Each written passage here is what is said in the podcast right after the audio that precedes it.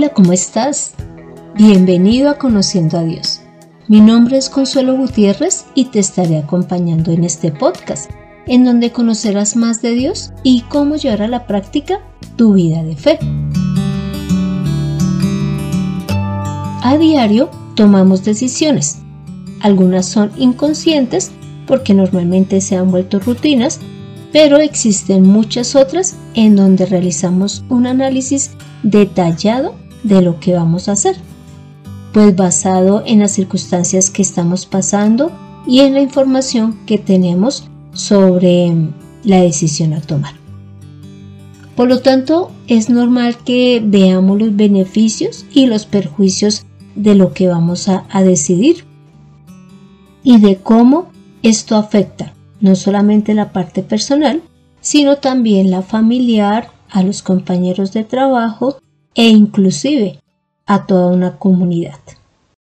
Y te menciono esto porque hoy vamos a ver la vida de José, el esposo de María, la madre de Jesús. Y para esto nos vamos a basar en algunas porciones bíblicas, iniciando con Mateo 1, del versículo 18 al 24. En esta porción, la palabra muestra sobre el nacimiento de Jesús y explica todo lo que ocurrió en ese momento.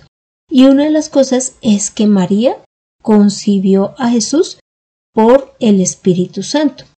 Así que cuando José se entera de que María está embarazada, pues él piensa en dejarla secretamente y no avergonzarla. Y cuando él estaba pensando en esto, ¿cómo te parece que ya en Mateo 1, en el versículo 20, dice lo siguiente. He aquí un ángel del Señor se le apareció en sueños y le dijo, José, hijo de David, no temas recibir a María, tu mujer, porque lo que ha sido engendrado en ella es del Espíritu Santo. Ella dará a luz un hijo y llamará su nombre Jesús, porque él salvará a su pueblo de sus pecados. Todo esto aconteció para que se cumpliera lo que habló al Señor por medio del profeta diciendo, He aquí, la Virgen concebirá y dará a luz un hijo, y llamarán su nombre Emanuel, que traducido quiere decir Dios con nosotros. Cuando José despertó del sueño, hizo como el ángel del Señor le había mandado, y recibió a su mujer, pero no la conoció hasta que ella dio a luz un hijo, y llamó su nombre Jesús. Como pudiste escuchar en esta porción bíblica, el ángel le está dando unas instrucciones a José que realmente son difíciles de cumplir, pero que él decide obedecer. Y lo primero es que cuando José recibe a María, pues puede vivir una situación difícil. ¿Por qué? Porque si ella estaba embarazada sin que ellos se casasen, podía ser por dos circunstancias. La primera, porque ellos estuviesen en fornicación, lo cual iba a ser un problema para los dos. Y la segunda, que ella hubiese adulterado, lo cual ameritaría que ella fuese apedreada. Así que José decide correr este riesgo y recibir a María. Pero lo segundo que vemos allí que José cumple en esta porción bíblica es que respeta la virginidad de María hasta el momento en que el niño nace. Y esto debe haber sido una situación, pues creería yo que complicada, porque ellos finalmente ya estaban unidos como esposos. Y lo tercero es que le da el nombre de Jesús al niño que nace y este nombre no tenía que ver con su familia. ¿Por qué? Porque los judíos tenían como costumbre poner como nombre el de los padres o el de algún familiar pues que se hacen colocarle al niño. Y en este caso Jesús no es un nombre que sea de la familia. Y también podemos ver cómo José obedece en Mateo 2 del versículo 13 al 15 y del 19 al 23. Entonces te pongo en contexto. ¿Qué pasaba en este momento? Y es que el niño más o menos ya había cumplido dos años de nacido aproximadamente y vinieron unos magos de Oriente para darle unos obsequios y para honrarlo.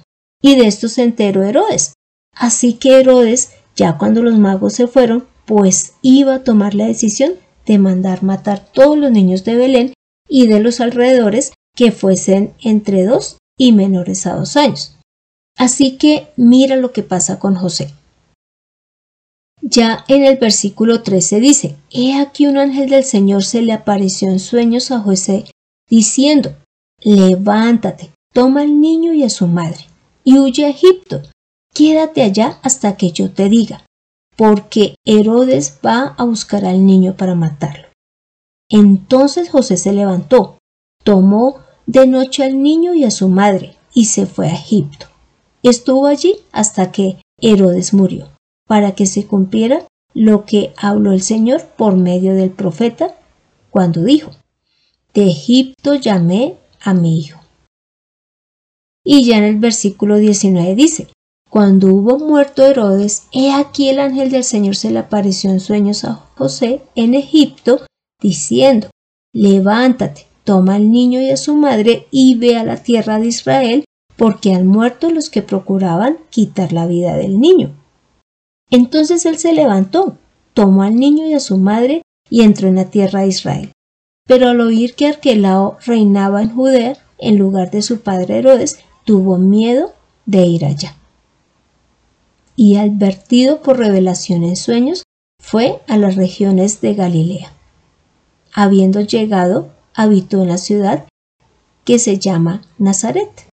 Así se cumplió lo dicho por medio de los profetas que había de ser llamado Nazareno. Entonces, en esta segunda porción bíblica vemos cómo José nuevamente obedece a las instrucciones de Dios, dadas a través del ángel. Y es que de una vez esa misma noche se levanta y sale huyendo para Egipto. Entonces imagínate, esto era dejar todo, era dejar su trabajo, dejar eh, la casa donde estaban viviendo, dejar sus bienes, porque dice que tomó fue al niño y a su madre y se fue. Pero lo otro es que, ¿cómo te parece que Belén tiene una distancia hacia Egipto de 1200 kilómetros? Eso equivale más o menos aquí en Colombia a ir desde Villavicencio hasta La Guajira en donde se calcula que si uno fuese en carro, más o menos a 60 kilómetros por hora, gastaría 19 horas en llegar. Pero tú debes de tener claro lógicamente José y María no tenían ni el medio de transporte ni las mismas vías que hoy se pueden encontrar.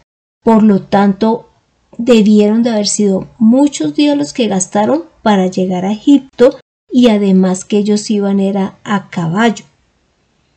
Sin embargo, José no dudó en tomar la, decisión y obedecer la orden. Aparte de que iban a llegar a una ciudad que tenía costumbres completamente diferentes, porque eh, lógicamente no era una nación judía. Y además, ya estando en Egipto, debía de esperar hasta que el ángel le avisara para volver a Israel. ¿Te imaginas de verdad la fe que tuvo José para cumplir con cada uno de estos requisitos que Dios le pidió a través del ángel.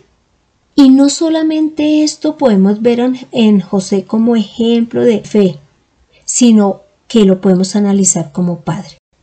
Y es que en Lucas 2, del 21 al 24, muestra que José cumplió lo que estaba escrito en la ley, y era llevar al primogénito a los ocho días al templo y presentar pues las ofrendas correspondientes. Y él así lo hizo. Y en ese momento inclusive es cuando se le puso el nombre de Jesús como el ángel lo había pedido.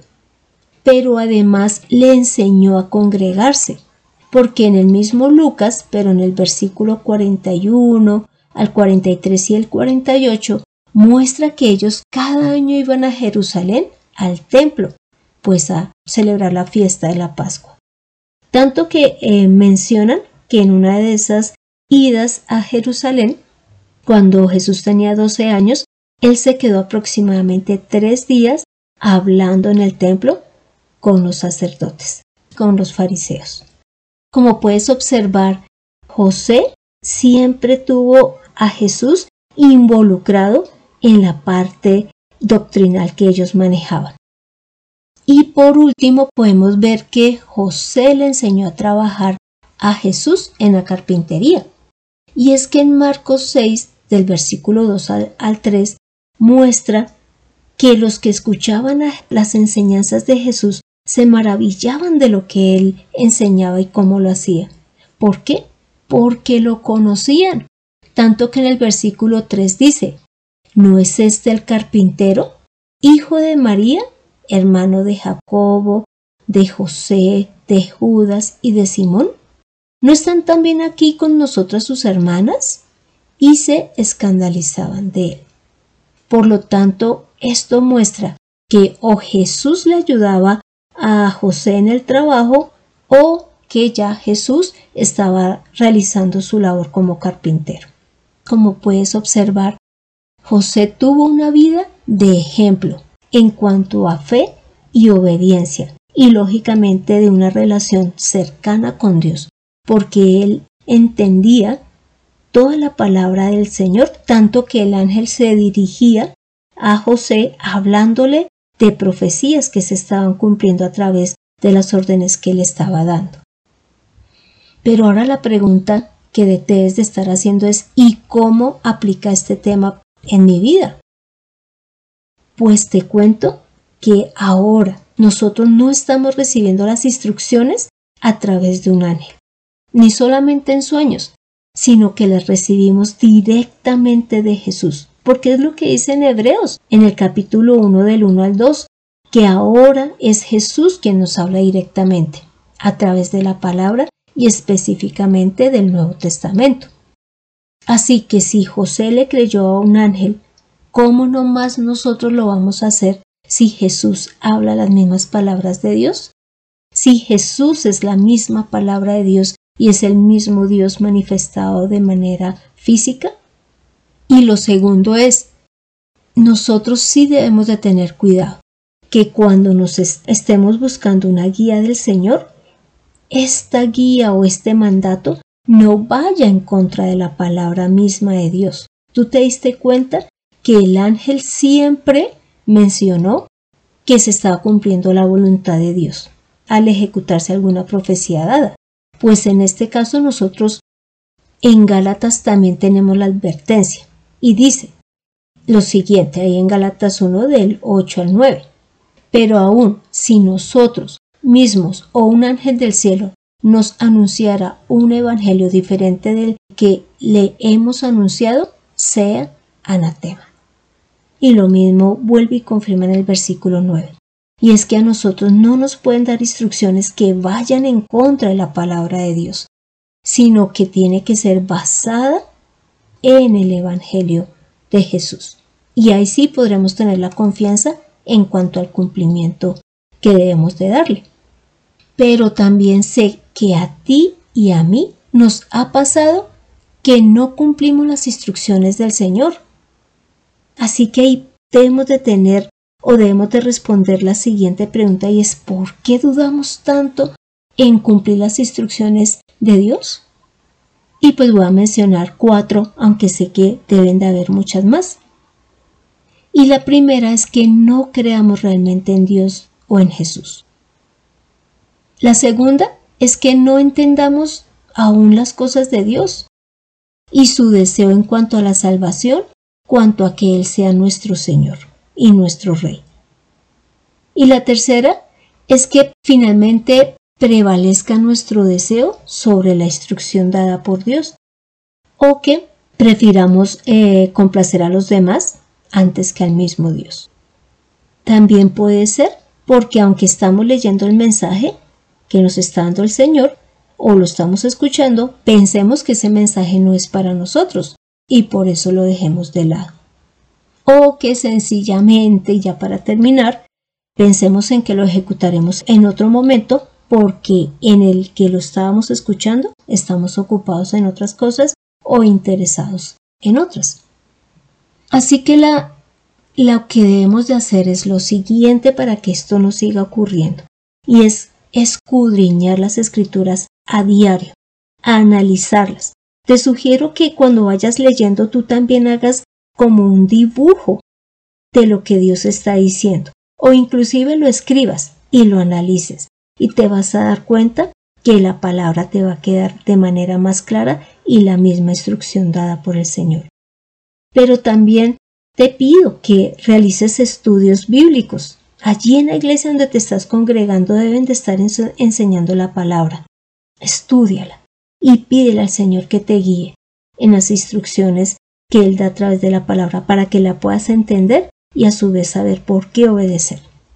Y lógicamente, que como dice en Romanos 12.2, transformemos y renovamos nuestra mente y nuestro entendimiento para que ahí sí comprendamos la voluntad de Dios, la cual siempre va a ser buena, agradable y perfecta, tanto para ti como para tu familia y para todos los que te rodean, así como lo vimos en José, que él al cumplir las instrucciones no solamente se benefició a sí mismo, sino que aún hoy, dos mil años, nos vemos beneficiados porque él obedeció. Y si de pronto eres de los que muestran o creen que la palabra no hay que, obedecerla, pues te invito a analizar esto que hemos visto hoy y es cómo Dios guió perfectamente a José según lo que Dios sabía que era bueno y hoy podemos hablar de este Salvador que es quien nos ayuda a acercarnos a Dios. Podemos hablar del mismo Jesús y además puedes observar que Dios no se equivoca al elegir una persona para que realice una obra, sea la que sea. Así que si a ti te ha dado instrucciones, cúmplelas, porque Dios sabe que tú eres la persona que, que la puede cumplir, que eres la ideal para hacerlo y que estás en toda la capacidad de obedecer. Así que, ¿qué ocurre? Que cuando veíamos que nosotros tomamos decisiones todos los días, Claro que las tomamos en la vida natural, pero también en la espiritual. Y que hoy entendamos que si Dios nos da instrucciones, es porque sabe que son las mejores, tanto para nosotros como para nuestra familia y para nuestra comunidad. Así que obedezcámoslas, no temamos. Y ahora te invito a esta oración.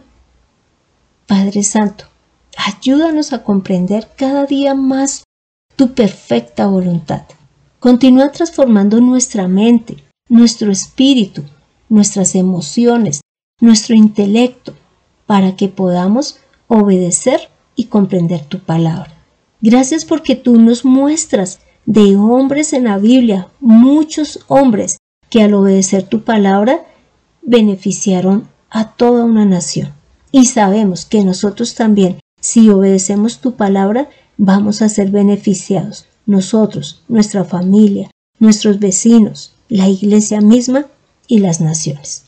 Ayúdanos a obedecerte. Continúa renovando nuestra mente. Santo Señor, hemos orado en el nombre de Cristo Jesús. Amén. Así que tomemos la mejor decisión. Escuchemos, creamos y obedezcamos las instrucciones dadas por Dios. Dios es real y desea que lo conozcas. Descúbrelo en Conociendo a Dios. Este fue el episodio 106, en donde vimos que Dios escogió de manera acertada a José, porque fue un hombre con fe, que escuchó la palabra, las instrucciones de Dios y las obedeció independiente de lo que significara. ¿Para qué? Para que nosotros también, teniendo ese ejemplo, lo hagamos. Así que también te animo a que leas Lucas 2 del versículo 21 al 33 y pues leas todo el capítulo completo de Mateo 1 y Mateo 2. Y gracias por escuchar este podcast mientras vas a comprar tus tiquetes para salir de viaje o estás decidiendo a dónde vivir o sencillamente mientras trabajas. Y no olvides compartirlo con más personas para que ayudes a que ellas pongan en acción su fe. Y si deseas que tratemos algún tema en especial o deseas que estudiemos la palabra eh, de manera personalizada, me puedes dejar tu deseo en el podcast mismo o en el correo de mirtaconsuelo g gmail.com que yo estaré gustosa de eh, tratar el tema que desees. Soy Consuelo Gutiérrez, tu compañera en este camino. Quiero darle las gracias a José Luis Calderón por la excelente edición de este episodio. Obedezcamos cada día a Dios, que de seguro nos irá mejor. Y nos vemos en el próximo episodio. Dios continúe bendiciendo nuestras vidas. Chao.